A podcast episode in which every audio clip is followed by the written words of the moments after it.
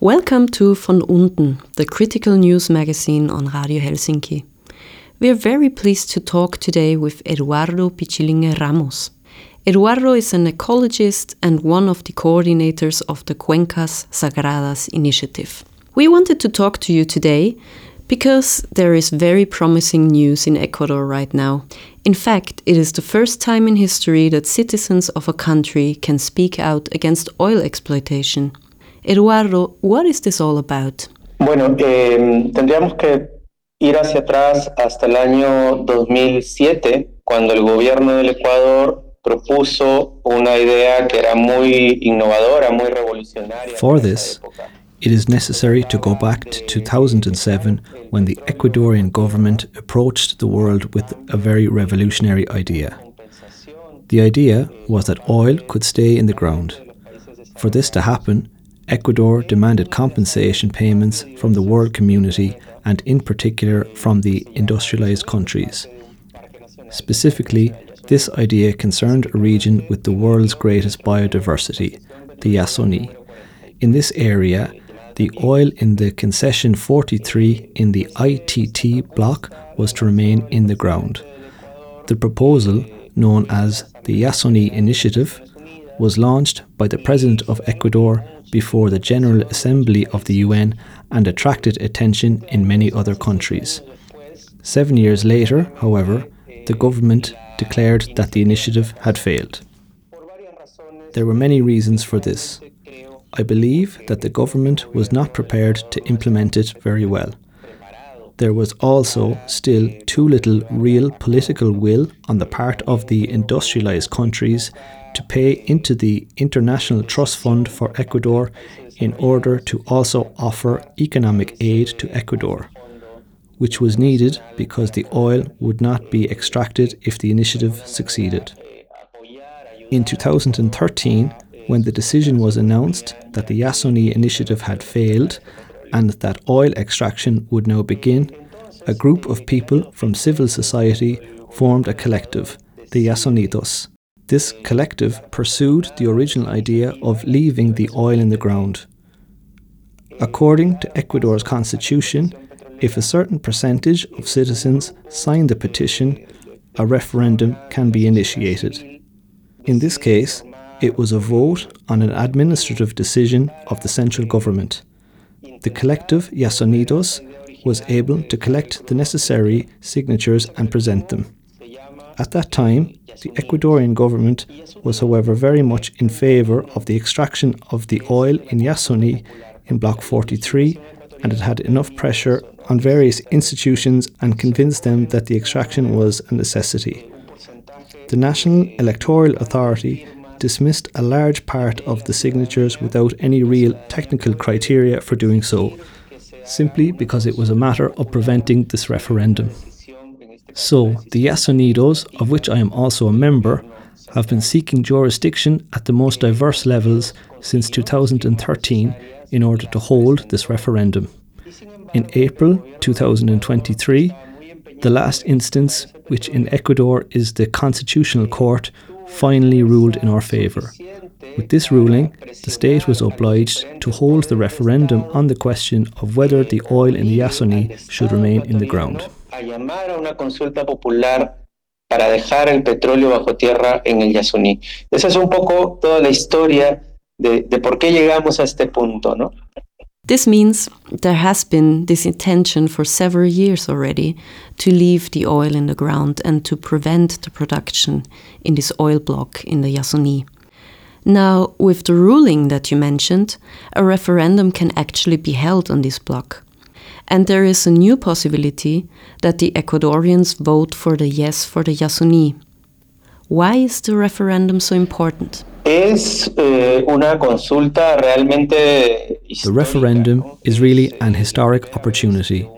It is the first time that the citizens of a country can decide to leave behind the era of resource extraction, especially of fossil fuels, and transition into a new type of development that is more related to the protection of forests and to the preservation of indigenous territories for the benefit of the entire planet. This is an immensely important step in the fight against climate change.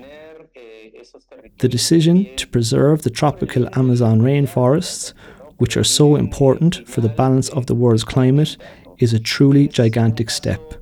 While there have been many discussions between countries at climate conferences that have ultimately led nowhere, it is perhaps the first important step forward for direct and visible action. This would really show that we do not want to just accept climate change anymore. First of all, the referendum is an opportunity to stop destroying the ecosystem, and secondly, the referendum is about leaving the oil deposits in the ground as well, so that the gases that are produced when these raw materials are burnt do not aggravate climate change even more.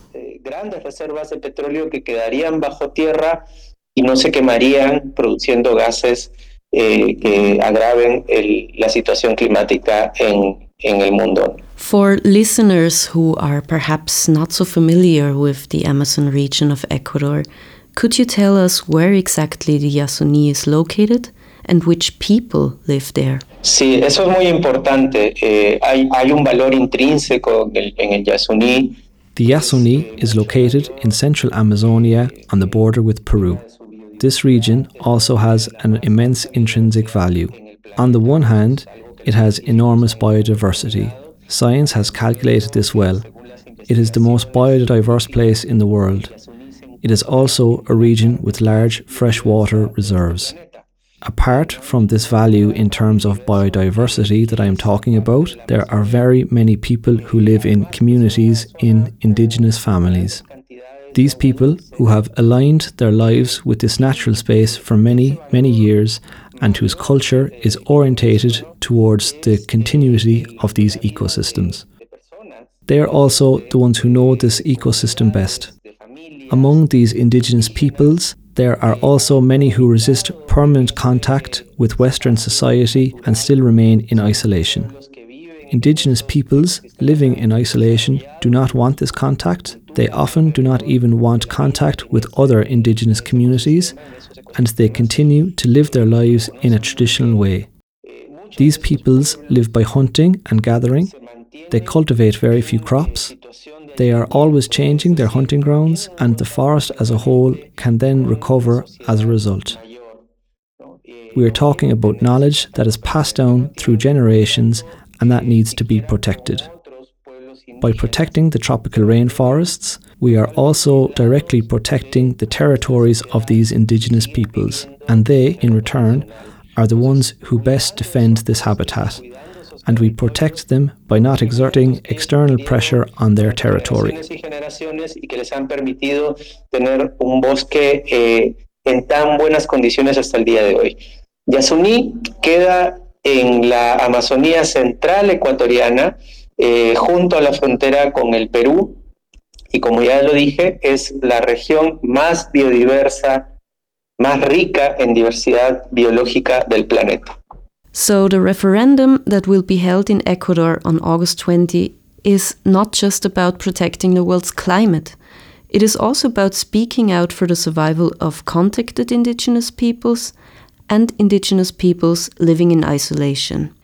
It is about recognizing in turn that the survival of these people is so important for the protection of forests and territories.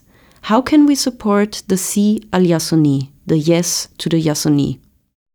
Lo primero es eh, compartiendo información, conociendo más sobre Yasuní, conociendo más sobre esta consulta First of all, it is important to spread the information and to inform ourselves more about the Yasuní, about the referendum, a referendum that concerns us all, that should make us all feel excited because it is the first step in the right direction to protect and defend the planet.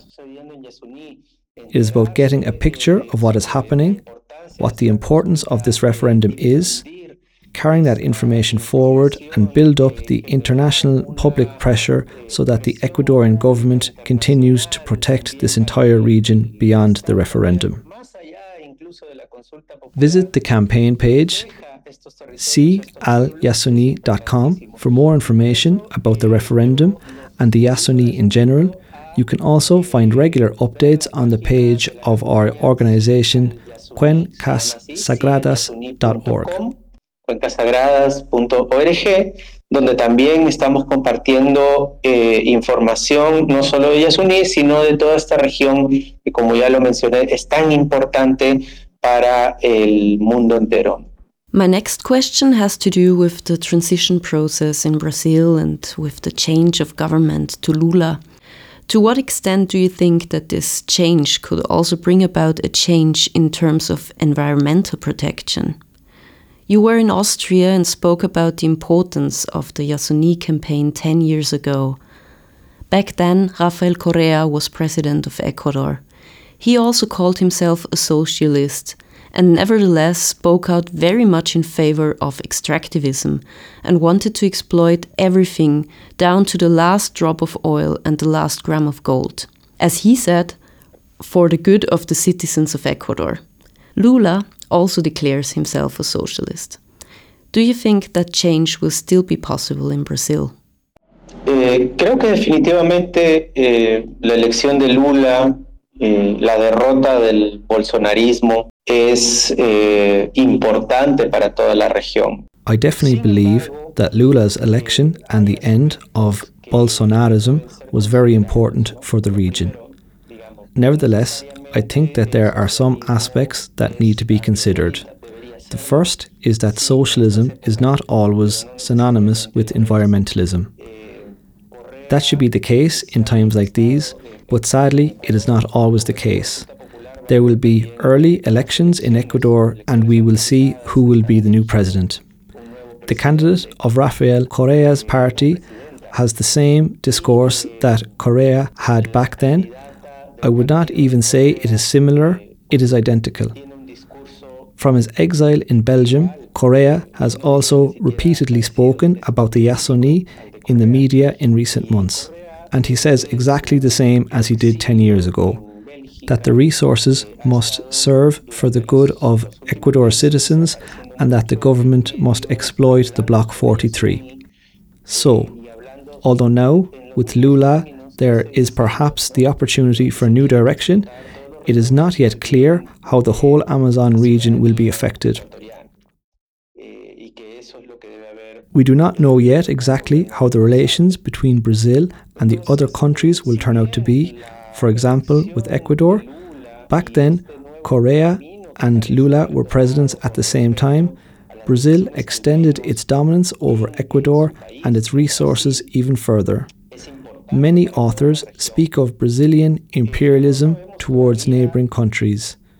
In the case of Ecuador, it has been observed that Brazil has been very involved in mega infrastructure projects with companies that have gained very sad notoriety, such as Odebrecht. Odebrecht, after all, caused a big political scandal in the region because of the corruption that it was related to. So it could be that this era is coming back, and when we talk about double standards, Brazil has shown that the country clearly has them. That, for example, oil is not exploited in protected areas in Brazil, but that Brazilian companies have no problem extracting oil in other protected areas in Latin America. It is too early to say whether it will be enough pressure on these relations between countries, how that will affect environmental policy and indigenous issues. But we have experienced with this progressive left that the power of imperialism and the damage it does to the environment has intensified. de ese imperialismo en eh, detrimento, en eh, pues este, daños ambientales que han sido sumamente fuertes, ¿no? Veremos qué es lo que sucede realmente. Recently, I read a book by Friederike Otto of the project World Weather Attribution. This is a project that calculates CO2 emissions worldwide according to how much big companies owe because of their contribution to emissions. For example, it calculates how much Shell or Exxon would have to pay because of their activities over the last 30 to 50 years. I then also read in this book about a case of a Peruvian farmer who sued a German company because of a landslide on his land. He said that the CO2 emissions of this company were responsible for the climate change, and that the increase of the CO2 emissions are related to the activity in the region. But to summarize my question, do you think that this could be an important tool to ask for more compensation or contributions from the big companies in the future? Creo que es lo que vamos a ver con, con mayor eh, claridad hacia el futuro, ¿no? Creo que definitivamente I think that we will see a lot more of this in the future because simply the inequality between countries is something that we need to fight against if we really want to do something about climate change as well. I think it's important to prosecute not only oil companies, but all companies that have done business in the last decades or even centuries that are related to resource extractivism and that are related to the destruction of forests. They must all be held accountable for the damage they have caused. For example, a lot of work has been done in recent years to gather evidence on how financiers, like states or banks, support oil production and companies, what large amounts they invest in these businesses. This is something that we are very concerned about, but there is no real action, and in the meantime, governments, companies, banks, continue to finance these businesses and therefore climate change. The situation has not improved. In fact, in many cases, it has worsened. That is, I believe, that there will be many more such cases in the future and that it may be a necessary mechanism. If we do not want this path of inequality to continue, which will really just lead to us having to extract the last drop of oil and the last ounce of gold and cut down the last tree in the Amazon, then we really need system change. Only if we change the system at all levels and think differently will that be possible. And now I'm not just talking about the governments, the companies, but also the banks, the investors, and the entire population. Es, es, es en todos los niveles en que, en que este cambio se tiene que dar. You've been working in the Amazon region for more than 20 years on immensely important issues. When you now look back at all your work over all these times with the comunidades, with the indigenous peoples on various issues, how do you feel? Do you feel optimistic? Uh, yo intento ser optimista, eh, no siempre es, es tan fácil. Eh, hay... I try to look at the whole thing positively, even though it is not always easy and our work does have a lot of downsides. We are always fighting against a system that is so much weightier, so much stronger, has so many more tools available to reach the masses as well, and where we will need much greater efforts to direct our causes to the masses as well. But still, I have to say that now, 10 years later, there is so much more awareness of Indigenous issues and the importance of those issues. I think that 10 years ago, it was not so clear how important, for example, the role of Indigenous peoples is for the protection of forests and this is something that no one would deny today that Indigenous peoples matter the most for the continuity of these forests. And on the other hand, I think that there is also more and more awareness of climate change and the need to protect certain ecosystems, and that this is becoming more urgent. When I think back to 2007, when we first started talking about the Yasuni initiative, that was a very different starting point. There was much less room for these issues, and today it is the case that we would perhaps have to come up with a much bigger proposals than this initiative, that we would have to propose protecting much more extensive areas, and that we would have to start thinking of real and efficient solutions to help developing countries in providing people with the living conditions they need, but not at the expense of the global climate and nature. In this sense, I feel optimistic. I do not think I would continue on this path if I did not have the feeling that there was a chance for change. In recent years, we have also won many small battles. And maybe that is why there is a way out for humanity to really improve the living conditions of, for everybody, to create a more equal world, more empathetic, and I think that is already gradually going in that direction, but very slowly. I hope that we still have enough time that we can really create bigger changes. Personally, I would not work in this area if I did not feel that it was urgent. I just see it as a necessity that I do this. And of course, I also have a certain responsibility because I feel privileged to know all the comunidades, the indigenous communities, the indigenous organizations. I am aware that not everyone has the chance to experience these issues so directly, and I think it's important, therefore, that I speak about it and create awareness, and I have a great responsibility, which is why I hope that I will be able to do that for many more years. Eh, veo, eh, para mí al menos, esa eh, como una de mis funciones principales y espero poder seguir haciéndolo por muchos años más. We hope so too. Thank you, Eduardo. Gracias.